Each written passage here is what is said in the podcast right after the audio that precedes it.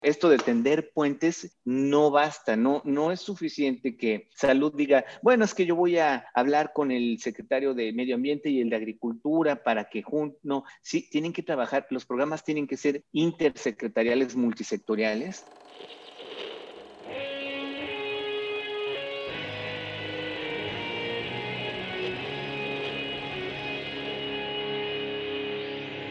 Bienvenidos a Volver al Futuro Podcast donde platicamos con las mentes que nos impulsan a crear el nuevo paradigma de salud y bienestar, conducido por Víctor Sadia. Muy buenos días, muy buenas tardes, buenas noches. El día de hoy nos acompaña el doctor Simón Barquera. Simón Barquera es médico cirujano, con maestría y doctorado en nutrición aplicada y epidemiología nutricional. Es investigador nacional SNI3 y autor de más de 350 publicaciones académicas. Es miembro del Consejo Científico de la Federación Mundial de Obesidad, chair del Foro Global de Obesidad y líder del equipo de científicos que desarrolló el nuevo etiquetado de alimentos. Actualmente funge como director del Centro de Investigación en Nutrición y Salud del Instituto Nacional de Salud Pública. Recientemente recibió el premio al mérito Dr. Gerardo Varela.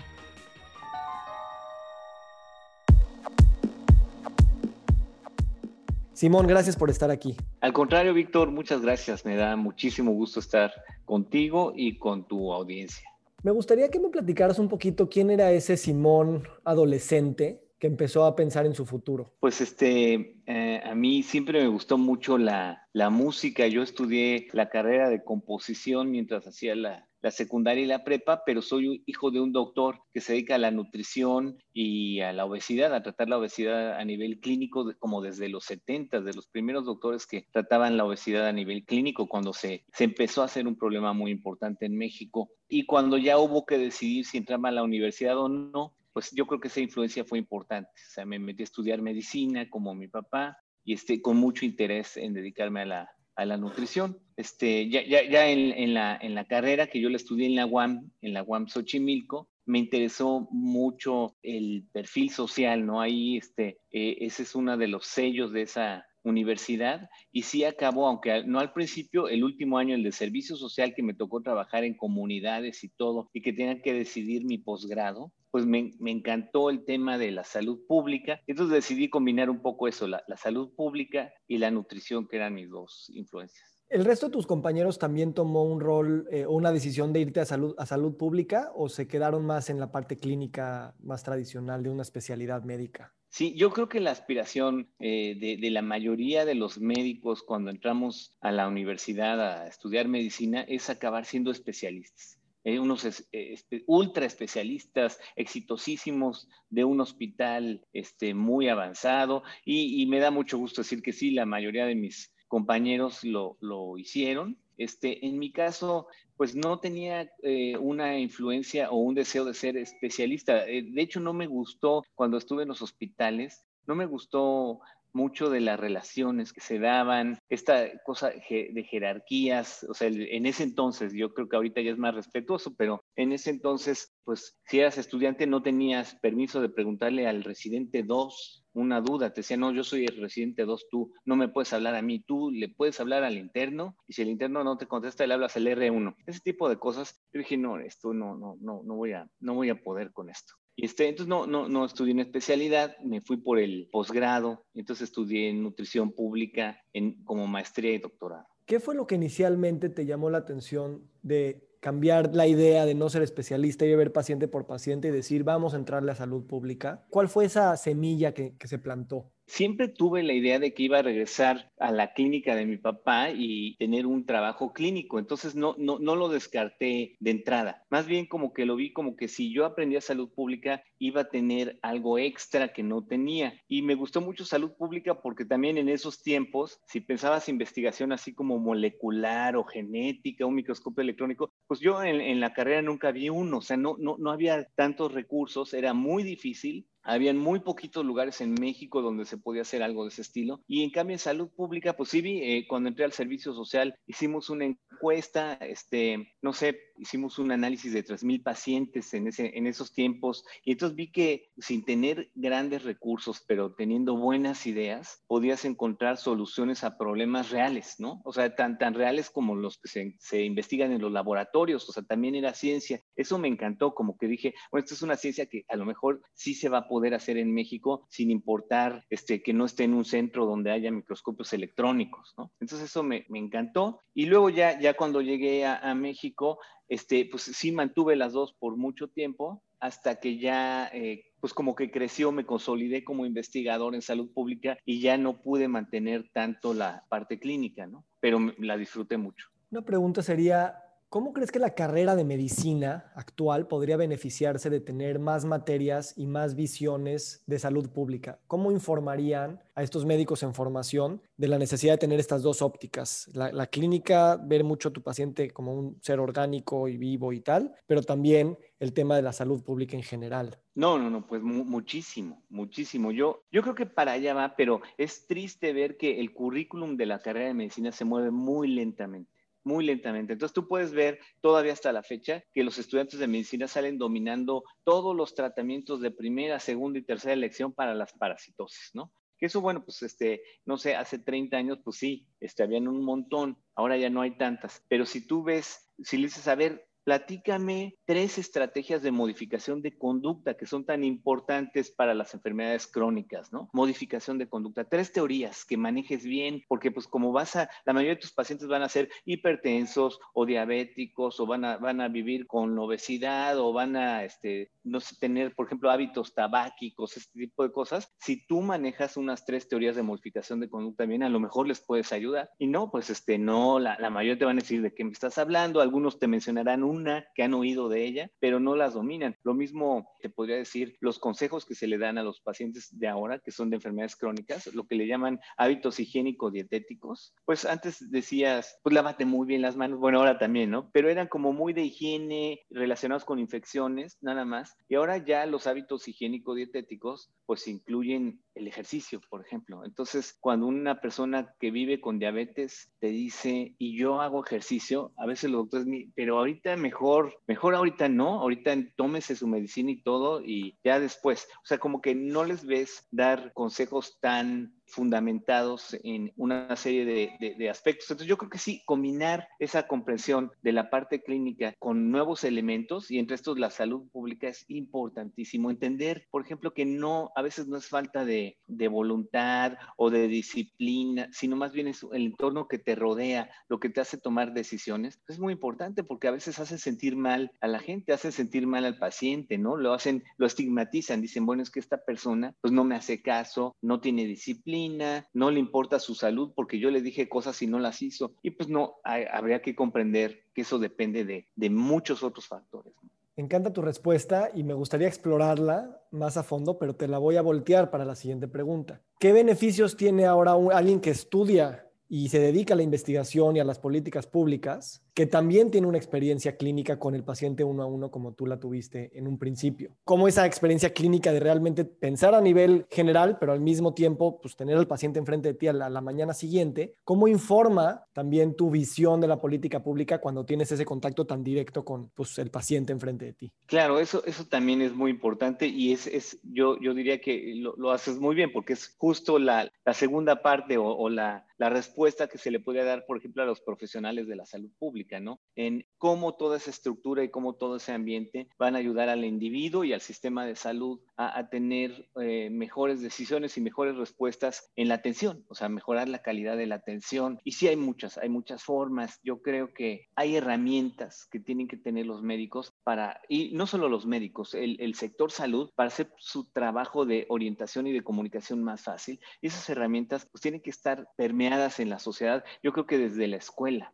Así como todo mundo en la escuela decía, este, pues, no sé, come frutas y verduras o lávate los dientes, este tipo de cosas. Bueno, esto la salud pública tiene que encargarse de que este tipo de, información, mensajes y estructura que permita una mayor atención, pues esté ahí, porque entonces va a ser más fácil para, para los profesionales de la salud, como lo del etiquetado, ¿no? O sea, más fácil para un un médico decir, oye, mira, estos productos de aquí, pues claramente son chatarra. Tú tienes una situación donde estamos teniendo problemas para controlar el nivel de sal o de azúcar o tu peso y esto, eh, estos productos son de los que más complican eso en, en, la población mexicana, ¿no? Entonces eso ya lo hace muy fácil porque antes de eso, pues, este, muy difícil eh, poder orientar sobre alimentación, ¿no? ¿Qué otras formas, además de la educación de los unos, que son los profesionales de la salud, y los de políticas públicas, además de la educación, ¿qué otros puentes de comunicación podemos tener o que a ti te han funcionado para podernos en la misma narrativa y en el mismo discurso precisamente en lo que tú dices? ¿Cómo podemos hacer que eso no solamente sea una necesidad, sino que realmente suceda hoy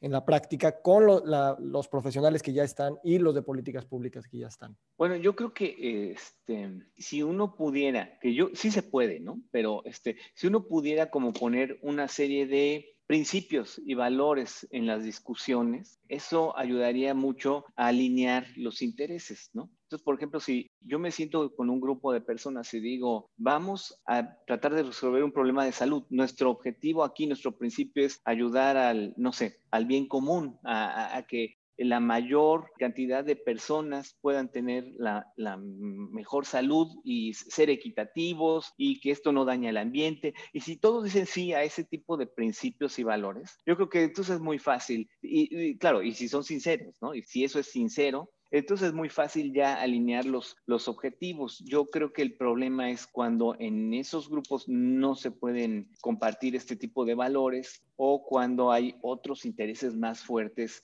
para algunos de los grupos, ¿no? Pero yo, yo creo que sí se puede, ¿no? O sea, sí, me parece difícil que alguien diga, no, a mí no me importa que esto le haga daño a los niños. Pues eh, todo mundo, ese es un valor que yo creo que cuando critican, ¿no? Dicen, es que se pasan porque quieren quitar al, al, no sé, al osito bimbo. Oye, no es una guerra de poder, ni, nadie quiere quitar, este, nada más queremos proteger a los niños. Y yo creo que si todos estuvieran pensando, vamos a proteger a los niños, luego revisan la evidencia de qué cosas le hacen daño a los niños y encuentran que la publicidad está demostrado que le hace daño porque los hace consumir cosas poco saludables. Entonces todo el mundo diría, bueno, está bien, no le pongamos publicidad a cosas que no sean saludables, ya lo vimos y todos queremos que no se le haga daño a los niños. Es, no sé, son derechos de la infancia. Entonces ahí, ahí yo creo que eh, ese sería uno de esos puentes, ¿no? Entonces los derechos humanos, el medio ambiente, los derechos a la cultura, a la salud, al bienestar, esos derechos yo creo que ponerlos por delante de cualquier discusión de estas y luego pues tratar de tener interlocutores que sean sinceros, ¿no? Que digan, sí, sí, yo también estoy por esto. Sabes que dentro de este proceso de construir esas narrativas conjuntas, precisamente siento que es también un tema de ir complejizando de alguna manera, no complejizando, pero complementando o creciendo lo que definimos como salud, ¿no? Porque a veces salud se queda con una definición que está en el inconsciente colectivo y se nos olvida estar preguntando todo el tiempo, ¿qué es realmente salud? Y tú ahorita mencionas, medio ambiente tiene que ver, cultura tiene que ver. Entonces, que salud no sea nada más cuando te enfermas, pues vas al doctor. Entonces, todo este tema de la prevención o los determinantes sociales de la enfermedad, que para los que no lo saben son pues todas las condiciones que las relaciones humanas, el, lugar en el que vives, el aire que respiras, tiene impacto en tu salud y que en nuestra concepción normal, tradicional de salud, pues no, aquí es como el paradigma bacteriológico y tal, ¿no? ¿Cómo vamos construyendo esta visión más grandota de lo que la salud es para que realmente ahí pues todos los actores empecemos a tener estos acuerdos de, claro, la salud es todo eso.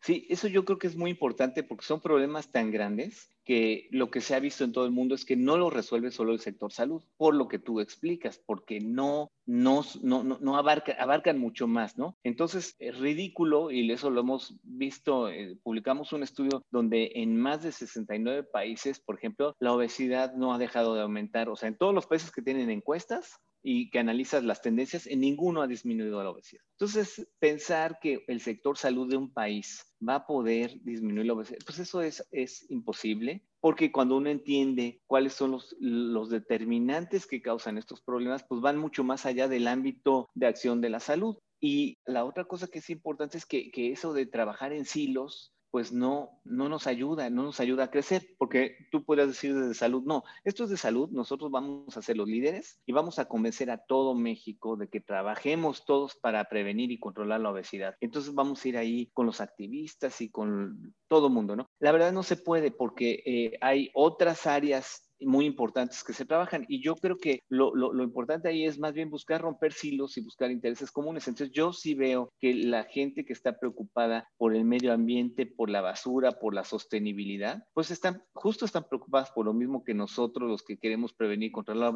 la obesidad, es lo mismo. Y los que están preocupados, no sé, por los derechos, por la equidad y por los derechos de las comunidades más vulnerables y el acceso al agua, están preocupadas por lo mismo y más bien tenemos que unir, unirnos, o sea, dejar de ver esos hilos, dejar de pensar en el problema de la obesidad, por ejemplo, y pensar en el problema de la mala nutrición por todas sus causas y la salud planetaria, por ejemplo, ¿no? Este tipo de, de sumar. Y sí, y está pasando.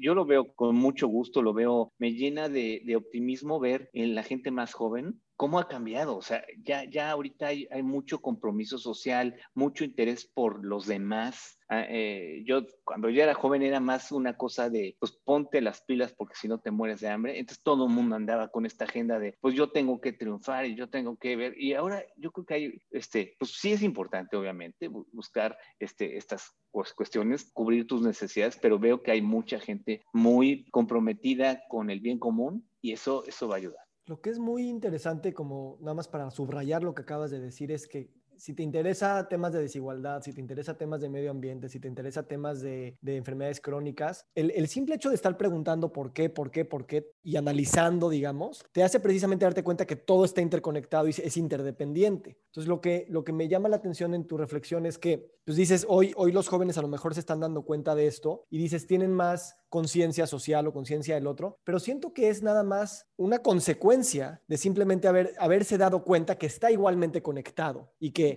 encargarme del otro, encargarme de la otra persona, encargarme del medio ambiente, es encargarme de mí mismo y viceversa. En esto que dices de los hilos, y que nuestra manera de pensar de alguna manera siempre es jerarquizando y, y separando, ¿cómo podemos también cultivar esa mentalidad individual o colectiva para empezar a pensar de esta manera interdependiente todo el tiempo y que no nada más sean como puentes, ah, sí, estoy relacionado con él porque nos interesan estos temas, sino realmente que nuestra cognición de alguna manera sea mucho más multifacética? Digo, esa es una pregunta muy, muy compleja que yo creo que este, yo, yo te daría una reflexión que creo que no va a responder por completo, pero ahí en la parte de investigación, que es en la que, en el mundo en el que yo he estado en los últimos, no sé, más de 20 años, los mismos sistemas y herramientas que teníamos nos obligaban a tener que simplificar muchísimo, ¿no? Entonces nosotros teníamos computadoras poco potentes y queríamos eh, encontrar la relación, no sé, entre el consumo de una mala dieta y la diabetes, entonces podrías hacer una regresión lineal, entonces podías meter una variable y la otra y se te acababa la memoria. Entonces yo creo que este tipo de tecnología nos obligó a,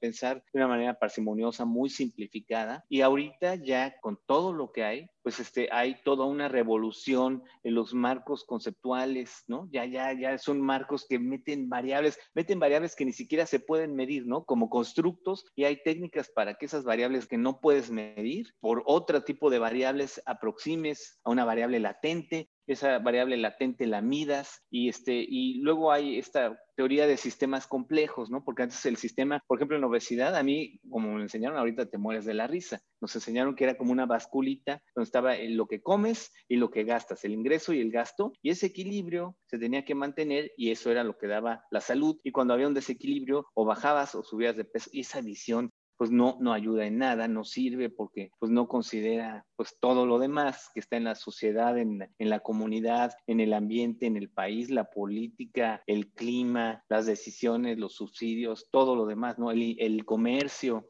Entonces, creo que, va a ayudar mucho en, en, el futuro, que ya los, todo el mundo ya está estudiando sistemas complejos y haciendo modelos grandes. Y entonces ya el que quiera ver este, obesidad y, no quiera tomar en cuenta cambio climático o sistemas alimentarios y agricultura, pues eh, se va a quedar corto. Me encanta cómo construyes esta idea de los, del pensamiento complejo y del pensamiento en sistemas. Y me da mucha curiosidad preguntarte, como director del Centro de Investigación en Nutrición y Salud del Instituto Nacional de Salud Pública, ¿cómo estas nuevas maneras de interrogar la realidad tan multidisciplinaria, tan expansiva, tan exhaustiva, tan poco clara también, porque nuestra mente no está lista para poder entender tantas interrelaciones y variables que pues, cambian con el tiempo y son de distinta naturaleza y son heterogéneas. Pero cómo eso en, en, estos institutos está empezando a permear en el discurso general hacia resolución de problemas grandotes como, como nutrición, salud o lo que sea.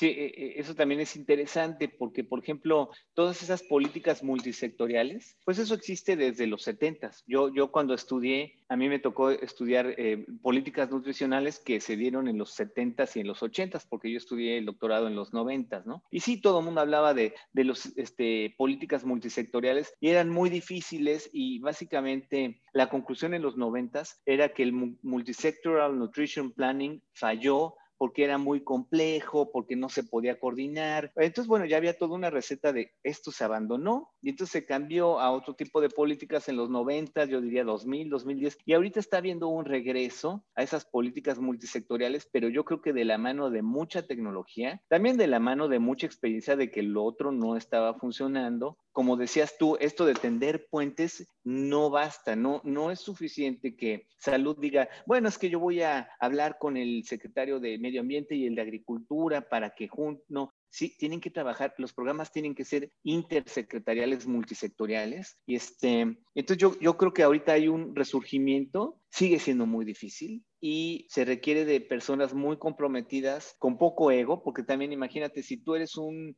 secretario, pues tú quieres hacer tus políticas y que nadie te esté mm, sin pedirle permiso a nadie y que el liderazgo sea de tu secretaría, promoción. Entonces, de repente decir, no, pero es que esto lo tenemos que poner de acuerdo con las otras secretarías pues este, no les gusta a la mayoría. Y si alguien les, si les ponen a alguien encima para coordinarlos, tampoco les gusta. Dice, bueno, es que los secretarios nunca hemos sido coordinados por nadie y ahora nos están poniendo a esta persona para que nos coordine. No les gusta. Entonces, sí tiene complejidades que yo creo que se tienen que resolver, pero ya no hay tiempo, ¿eh? Se tienen que resolver ya o ya. ¿Tú te imaginas, y ahora sí estamos entrando en el mundo de las fantasías utópicas que se necesitan, porque como dices, ya no hay tiempo. ¿Te imaginarías un gobierno que no esté organizado de manera de secretarías o así como si fueran cosas que realmente tuvieran líneas muy fáciles de dividir entre Secretaría de Agricultura, Secretaría de Economía, Secretaría de Medio Ambiente, o sea, que realmente sabemos que están interrelacionadas en, el mundo real, por así decirlo. Y eh, nada más es como una, una utopía, o sea, ¿cómo te imaginarías construir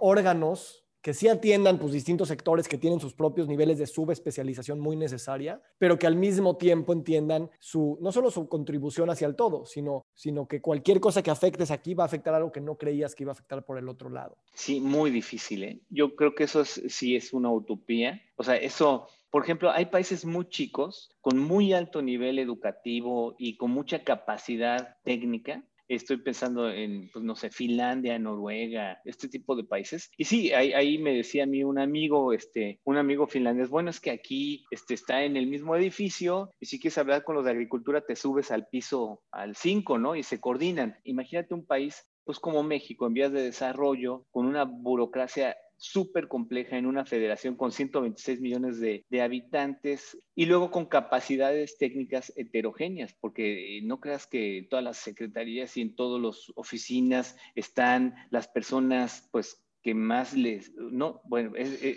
obedece a, muchos factores quienes están en, en las oficinas. Entonces yo creo que lo hace muy difícil yo creo que los gobiernos van a ser mejores en el futuro porque cada vez eh, lo que uno ve es que hay más desarrollo, más educación, entonces más capacidad técnica. Entonces yo creo que en el futuro va a ser un poco más así, pero para los países estilo México, Brasil, la India, Vietnam, Indonesia, o sea, megapaíses en vías de desarrollo, pues este, estamos en el ojo del huracán. Ahorita nada más, eh, antes de empezar esta grabación, le mandé una frase a un amigo que decía que la importancia de no esperar para poder cambiar o lo que sea, y decía, no se nos quita el miedo, lo único que pasa es que se nos va acabando el tiempo. Y eso es algo que te quisiera preguntar y creo que ahorita el COVID nos, nos ha mostrado esa parte de decir, dónde, o sea, sí tenemos ya una necesidad inminente. También cuando te empieza a costar en vidas o te empieza a costar en dinero y sabemos que la enfermedad crónica es, o sea, la pérdida económica de las más grandes que hay por pérdida de productividad, pérdida de esperanza de vida, eh, etcétera. ¿Cuánto crees que esa prisa que estamos sintiendo últimamente por estas, estar más confrontados con la epidemia subyacente de enfermedades crónicas, y que también ya vimos que el costo ya es incosteable, nos obligue a tener dos, caminos. El camino de, híjole, muévele por aquí, muévele por aquí, muévele, y nada más ir tratando de sortear el camino, o tomar un poquito los pantalones, decir, si seguimos por ahí, pues le vamos a arreglar unos meses, unos años. Pero el problema grandote no, no, nos va a seguir esperando. Entonces, ¿cómo sientes tú que a, los niveles en los que tú te mueves, tanto académicos como de políticas públicas, empieza a haber esa necesidad de sí tenemos que tomarnos el tiempo de rediseñar y arriesgar el hecho que también podrías desatender cosas muy inmediatas, ¿no? Para la supervivencia a largo plazo.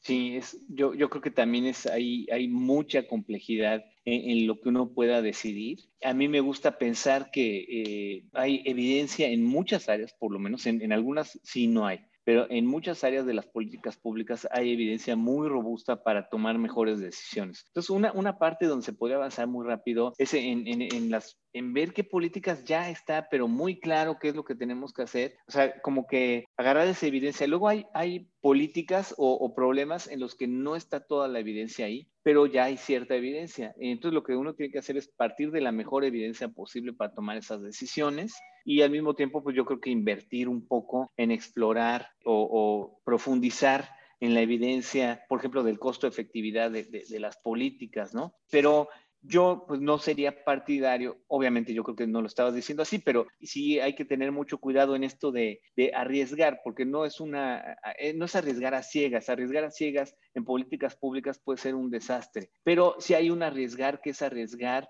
con la mejor evidencia disponible, aunque no sea total, pero disponible a la mano. Por ejemplo, este, el tabaquismo. Ya se sabía que generaba cáncer, pero no había un estudio que demostrara en una población que se siguiera 40 años que causaba cáncer. Y entonces la industria fue capaz de decir, no, no está demostrado. Y, y, sostuvieron que no estaba demostrado que producía cáncer. Entonces no se pudieron hacer como por 15 años políticas contra el tabaco, a pesar de que se sabía, porque decían que no, que la evidencia no era suficiente. Entonces, bueno, yo, yo creo que eso es una gran lección para ahorita que queremos trabajar, por ejemplo, en el ambiente alimentario, que nos digan, no, no, no, es que no está demostrado suficientemente que, no, pues espérate, o sea, hay bastante buena evidencia por ejemplo, de la comida chatarra, bastante buena evidencia de que la comida chatarra, pues no sé, tiene que ver con las enfermedades crónicas. No, no vamos a hacer un estudio de corte siguiendo a unos niñitos durante 25 años, o así nos decía la industria, ¿no? ¿Por qué no hacen un estudio y siguen a unos niños que tomen eh, edulcorantes no calóricos, así aspartame y todo eso?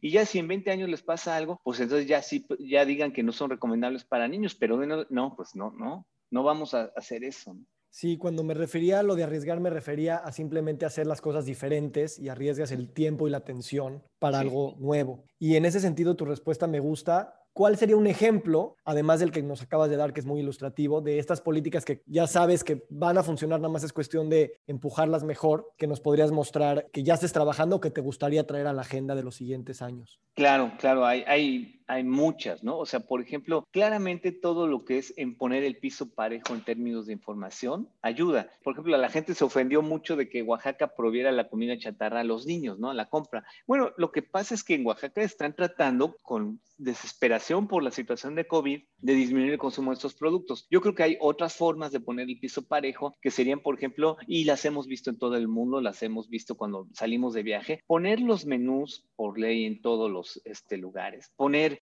el agua, el agua que sea gratuita, cuando tú llegas a cualquier lugar a comer, que te sirvan agua o que te pregunten si quieres agua, sin meterte miedo, ¿no? Porque si, si quiere de la llave, allá usted, oye, estoy comiendo aquí, entonces, este, eh, no sé, eso, el retirar los aleros de todas las mesas ya se hace en la Ciudad de México, ha funcionado muy bien, no se ha evaluado todo lo que uno quisiera, pero ha funcionado bien y eso se debería de, pues ya con tantos años y haber visto que funciona y que nadie perdió dinero, ya, ya debería estar en todo México. Eso sería una decisión ejecutiva que se podría hacer en cinco minutos en una reunión de esas de gobernadores, de la reunión del Consejo Nacional de Gobernadores, decir, oiga, miren, funcionó bien en la Ciudad de México, nadie perdió dinero, reduce el consumo de sodio, lo podemos evaluar además, pero vamos ahora ya a nivel nacional. Este tipo de cosas sí se podrían hacer rápido y reducirían las enfermedades crónicas, la publicidad alrededor de las escuelas. De, comida chatarra. Yo, yo creo que la comida chatarra es un problemón y hay que entrarle, ni modo, hay que entrarle.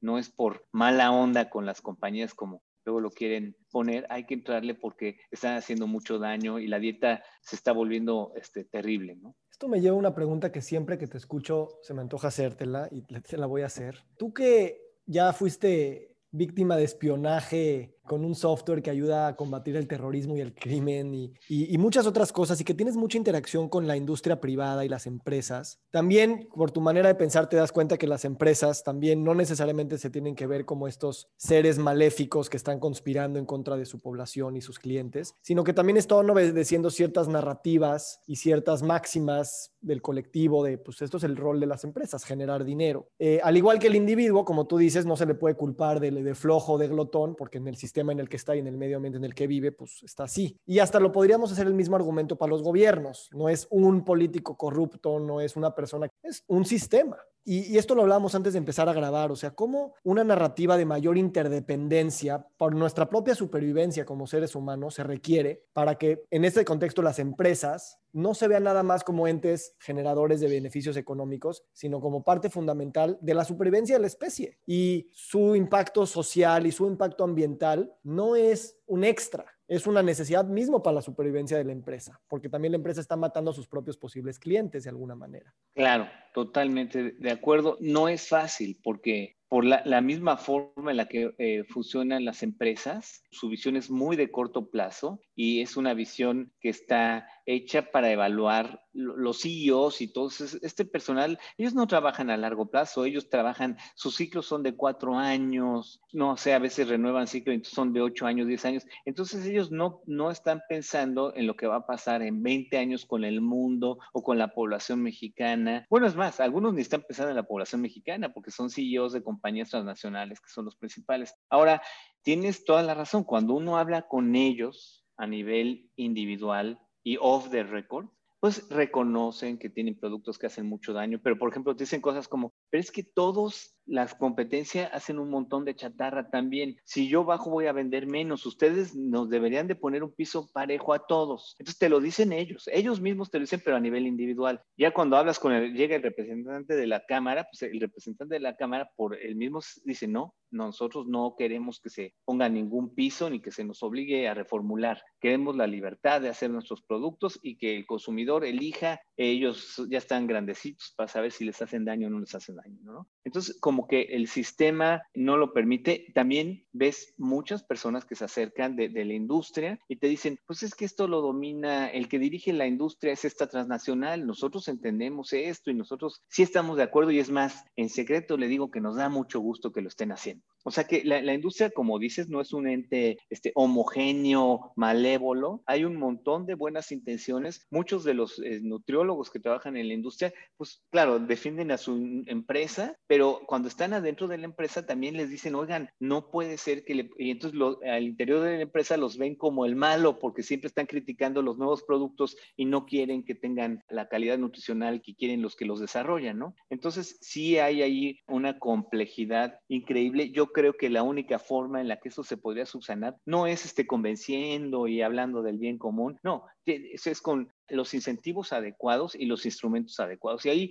incentivos adecuados, pues por ejemplo, todas esas transnacionales que tienen inversionistas, pues ya están habiendo organizaciones de inversionistas que no invierten en acciones. Ya, ya viste lo que está, ha pasado con estas este, acciones en Estados Unidos, eh, las acciones públicas las últimas semanas. Entonces está muy interesante que a lo mejor hay un movimiento social donde estas empresas pues no se les apoya porque tienen una conducta que va en contra de la salud. Yo creo que ese sería un incentivo increíble y otros incentivos son pues, una buena regulación, porque esta, por ejemplo, ahorita con el etiquetado, ya van más de, van miles de productos que se reformulan. Entonces decían que iba a hacer mucho daño a la industria, que los muñequitos se iban a quitar y todo. Bueno, este, yo lo que veo es que en un mesecito con el incentivo adecuado, eh, arreglaron mil productos que eran chatarra para que ya no sean chatarra. Y ahorita dicen, es que ya tenemos un escuadrón de, cereales que ya tienen muñequito porque no tienen sellos. Entonces, bueno, pues ahí está. Quieren tener muñequitos, pueden tener los muñequitos, nada más reformúlalo y quítale lo chatarra a tu producto. Entonces, yo creo que esas partes ayudarían, ¿no?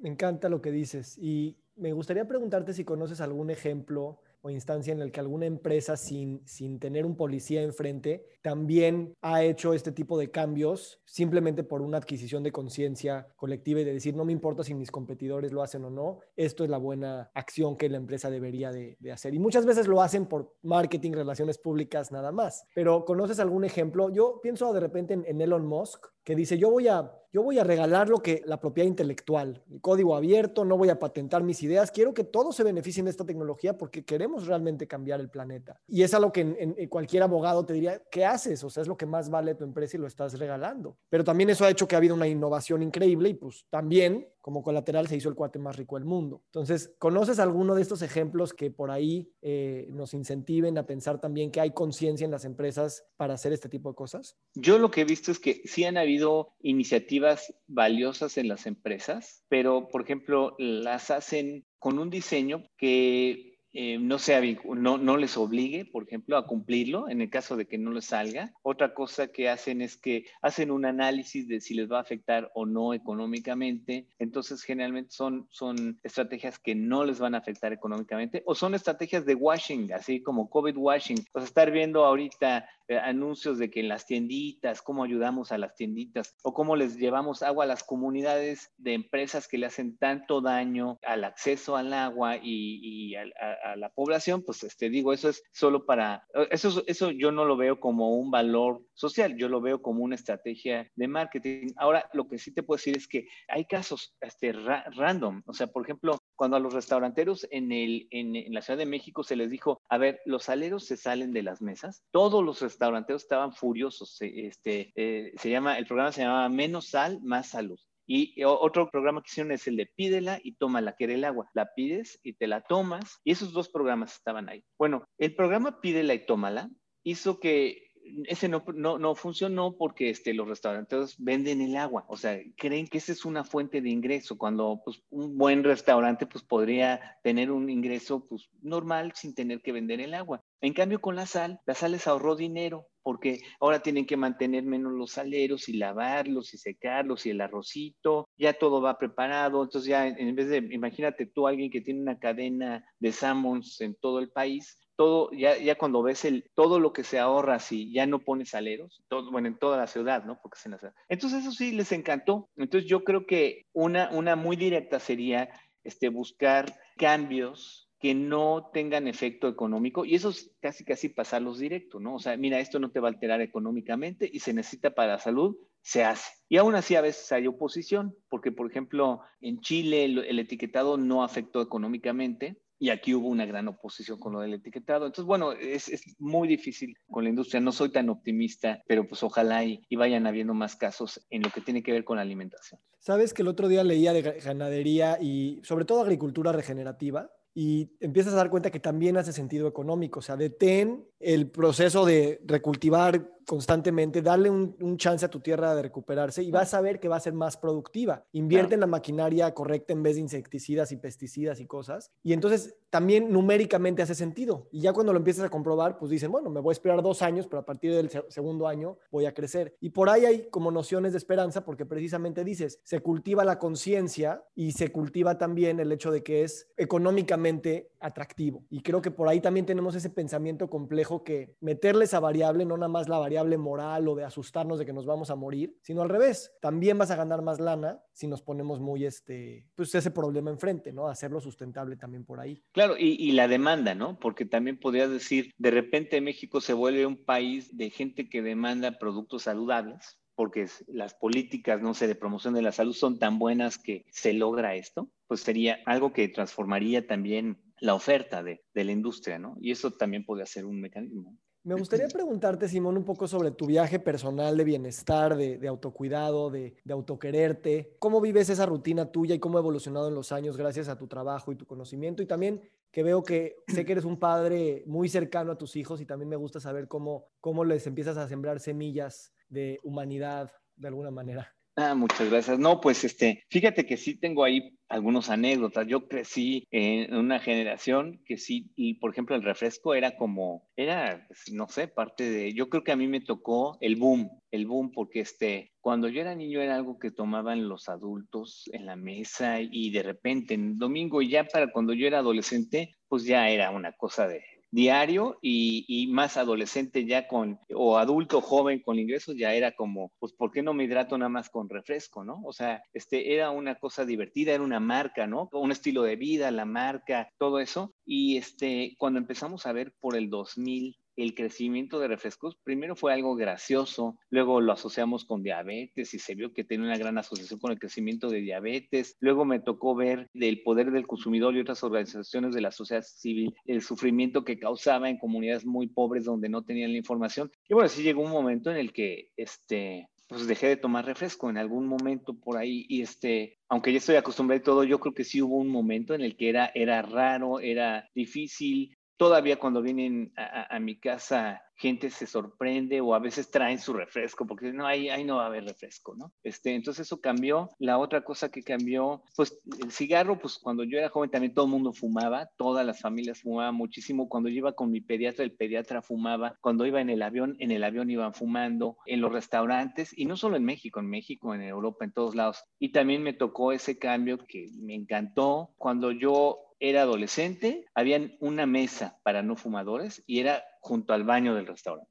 O sea, era, era al revés. Y ahora, ahora pues ya se cambió y uno puede ver cómo va dejando de fumar la gente. Y con los hijos pues está difícil porque los hijos por un lado tienen esa parte que ven tuya, pero también tienen todos sus amigos cool y muchos de ellos pues fuman, toman refresco, ¿no? Entonces hay, hay, hay un, un momento en el que ellos tienen que analizar y todo, pero sí, sí lo discutimos y, yo, yo creo que voy ganando la batalla. Y otras cosas que pasan en México que también les tienes que enseñar a tus hijos, ¿no? O sea, eso de, burlarse de la gente o, de esas cosas, esos memes, pues en los papás se los tenemos que decir, ¿no?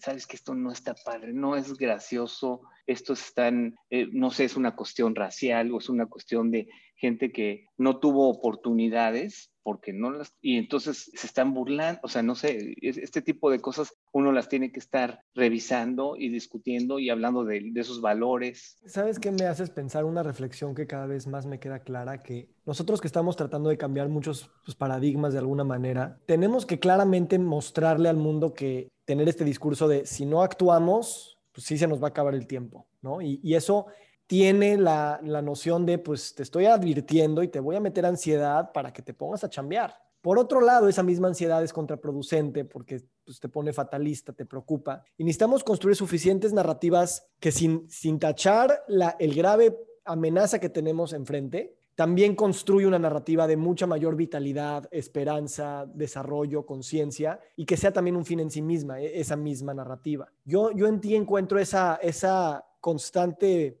las dos, tienes las dos. Tienes muy consciente esos problemas, pero al mismo tiempo estás con una construcción de nuevas ideas y de nuevas narrativas y no nada más vean cómo todo está mal. Eso no sé si tenga que ver algo o no, pero me gustaría, ¿cambió algo por el hecho de haber sido papá y decir, a ver, estamos construyendo el mundo de mañana y nada más no podemos vivir en, la preocupación de que chance se termina? Yo creo que sí, esa es una parte, esa es una parte, claro, lo, eh, ser papá te motiva mucho a revisar las cosas que haces, ¿no? Lo, que antes a lo mejor no te importaba mucho y también a, este, a ver cómo puedes, estas cosas de congruencia, etcétera. La, la, otra cosa que creo que también tiene que ver mucho, yo creo que son los, los alumnos, o sea, muchos años de ver alumnos y, ver cómo, cómo va cambiando la, la, forma en la que piensan, eso me realmente me, motiva mucho. Yo, yo te platiqué esto cuando te conocí, siempre ando poniendo cosas de que qué terrible lo de los refrescos en mis redes, ¿no? Y una vez estaba viendo la, el Netflix una serie este, donde hablan de que pues, la Coca-Cola este, produce, se necesitan creo que 50 litros de agua para 600 mililitros de Coca-Cola.